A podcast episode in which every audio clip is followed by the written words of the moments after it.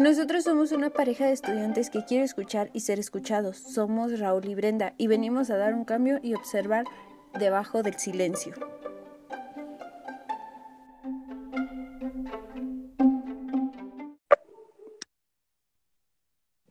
Hola, eh, buenas noches y un placer como siempre.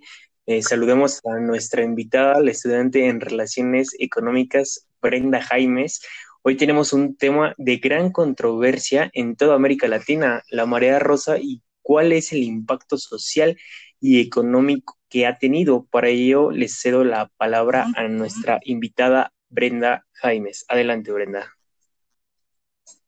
Muy buenas noches, Raúl. Es un placer estar aquí contigo. Como lo mencionó mi compañero, el día de hoy hablaremos de un gran dilema social, que es la marea rosa, dentro del país latinoamericano, Brasil. Ah, la cual se está convirtiendo en una ola social democrática, específicamente, como lo mencionaba, en Brasil. Nosotros tenemos presente que la desigualdad social siempre ha sido parte de nuestra vida. Desde el inicio de los tiempos siempre se ha observado esa diferencia social entre los ricos y los pobres. Pero en Brasil es un país que actualmente busca combatir esta desigualdad.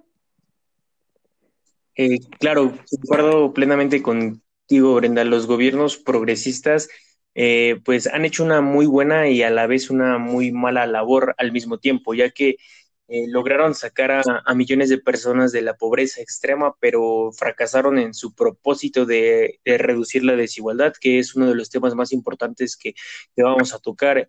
Yo creo que es un tema bastante complicado. Por una parte, el gobierno hace una excelente gestión de recursos para sacar adelante a su población, eh, pero la desigualdad va en aumento. Esto se pudiera deber a, la corrupción dentro eh, del gobierno, eh, de la restribución de, recursos que, que, ellos generan. hay un acceso desigual a factores tecnológicos y también algo muy importante para mí que sería la educación porque pues es la base de, todo. Cuando una persona tiene modales y valores y pues es ético, no tiene que darse esta situación de desigualdad en un país que está saliendo de la pobreza. Eso me parece de lo más importante. Están saliendo de la pobreza, pero no, no logran reducir eh, esa desigualdad.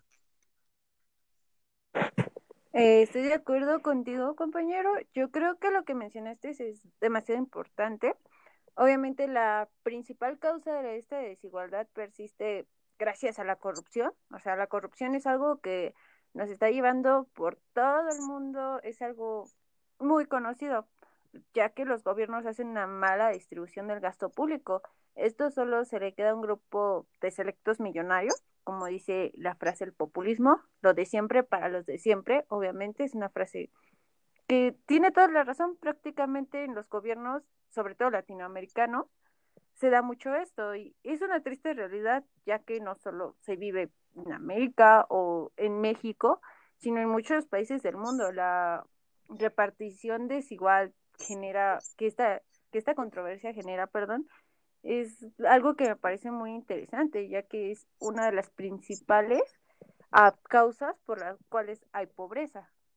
Sí, yo creo que lo que tú nos mencionas eh, es una triste realidad, ya que pues realmente en, eh, en América Latina y en México eh, lo que estamos viviendo es pues prácticamente es el capitalismo. a grandes rasgos también los gobiernos a base de, corrupción, pues se, han logrado hacer millonarios y han creado como que eh, monopolios de, dentro del gobierno, ¿no? Porque realmente eh, la redistribución de, recursos eh, es desigual. los gobiernos se quedan con gran parte del recurso público, ¿no? Las explicaciones que dan estos modestos resultados pues también suelen combinar factores externos y los factores internos. Se alega que el crecimiento económico que ayudó a, financiar el gasto en políticas sociales eh, de izquierda se basó en las importaciones de materias primas y productos agrícolas, eh, cuyos precios volátiles han disminuido en los mercados internacionales. Y bueno, esto es una grave consecuencia, ya que no, no se están recibiendo las mismas ganancias de este sector eh, bueno, lo que obliga a recortar al gasto público para los programas sociales y disminuir esta, esta desigualdad. Eh, yo creo que también esto es un tema muy importante, ya que cuando un país depende de, de, sus importaciones o de sus exportaciones, pues es muy difícil. Tenemos el caso, eh, podría ser de Venezuela, eh, en el cual pues dependen de, de su industria petrol, petrolera, perdón, pero cuando los precios bajan en un mercado es muy difícil que ellos sostengan su economía al ser tan dependistas eh, pues de este recurso. Entonces deben de buscar eh, otros recursos para poder ayudar a, disminuir esta desigualdad que, se está teniendo en toda América Latina. Uh, de hecho, algo que uh, tienes razón y me llama mucho la atención es la cuestión de la agricultura, porque la agricultura es la base de un país, el cual nos, eh, bueno, nos permite mejorar mucho la, la economía por ejemplo, aquí en México, la exportación del aguacate y demás, es una parte para mí clave para que la economía vaya mejorando. Dentro de los factores internos que nos mencionaste, se critica el hecho que las transferencias en efectivo a las a los sectores más pobres de la población no ayudan como tal a la gente, ya que se reduce la pobreza solo por un límite de tiempo y el gobierno no está invirtiendo en la educación como para construir escuelas, ni tampoco en sectores como la salud. No les enseñan, no se está enseñando procesos para reducir la pobreza, no solo por un tiempo, sino indefinidamente.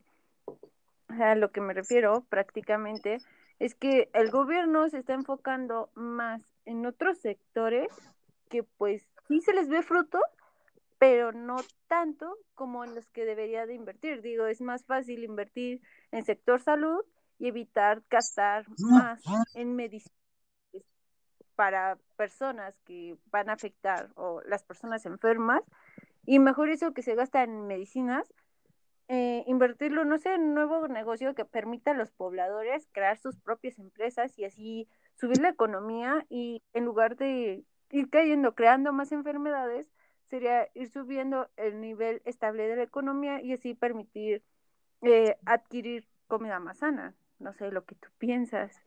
Sí, sí, sí, eh, claro, me parece un punto de lo más interesante. Eh, lo que dices, porque las maneras de reducir la pobreza que está tomando el gobierno no han sido las correctas.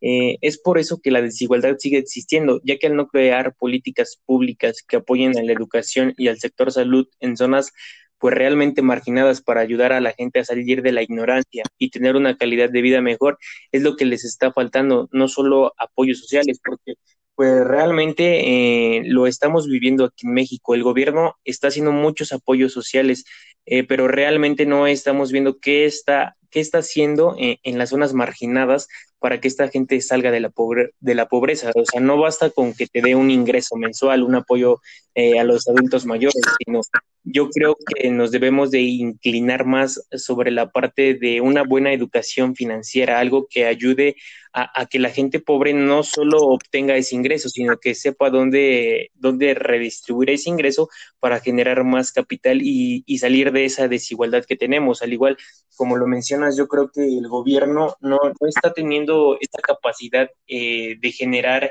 tanto eh, ¿cómo se podría decir? No, no, tiene la, no está teniendo la capacidad para, para generar en zonas marginadas este, eh, escuelas, hospitales.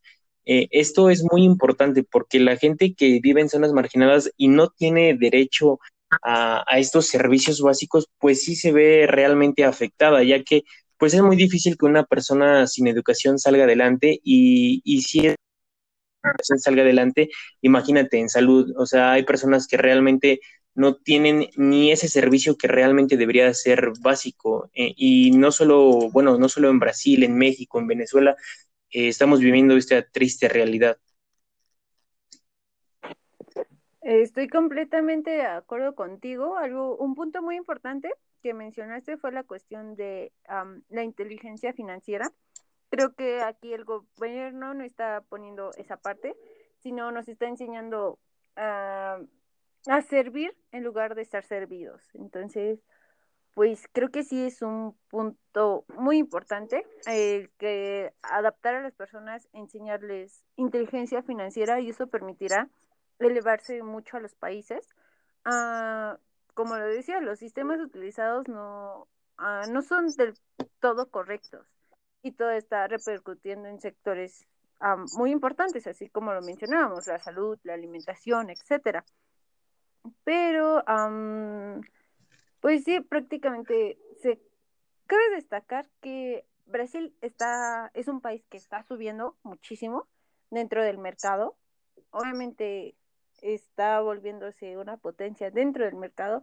Sin embargo, pues algo lo detiene, que es como lo decíamos la mala distribución del de los del gasto público, este eso está deteniendo muchísimo. Sin embargo, se puede, creo que se tiene el potencial y podemos cambiar por completo todo esto e ir mejorando, ir buscando la manera de que entre el pueblo y todo se obtengan más ganancias y que se apoye más al país, a la población del país, no solo a los inversores, no solo a, a los a las empresas grandes, sino también a la población, en los productos nacionales y demás.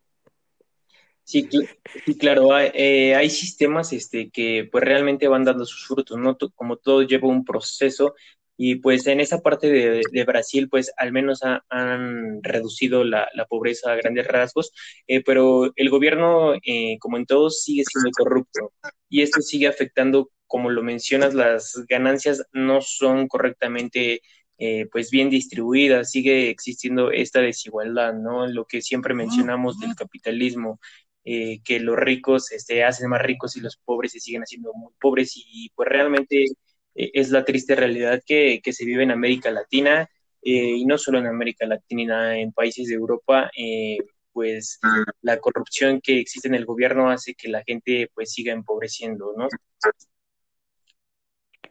Sí, sí, claro, estoy completamente de acuerdo contigo. Sin embargo, un cambio político a estas alturas siento que sí, sí causaría ciertos desórdenes. No, no puedes cambiar un sistema un político de la noche a la mañana, tiene, como lo mencionabas, tiene un gran proceso, entonces como la situación va subiendo, da buenos resultados, este, pues creo que se, sería muy difícil hacer un gran cambio.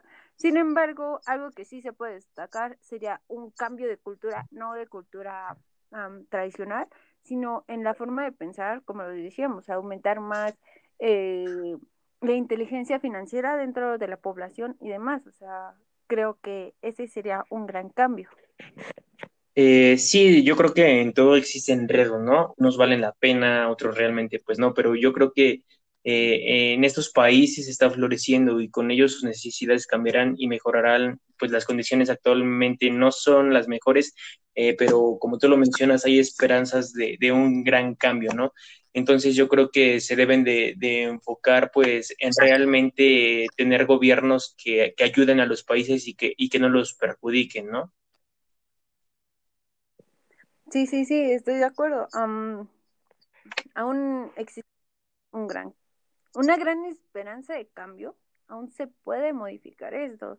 Sí, ah, yo creo que la esperanza pues eh, va a existir, ¿no? Y yo creo que, bueno, en estos tiempos donde la gente ha, levantado su voz eh, en varios sectores, ¿no? Como eh, las marchas actuales del feminismo y, la marea verde, yo creo que, pues yo creo que también en la política en, en un tiempo, pues realmente yo creo que podemos ver esos grandes cambios, ¿no?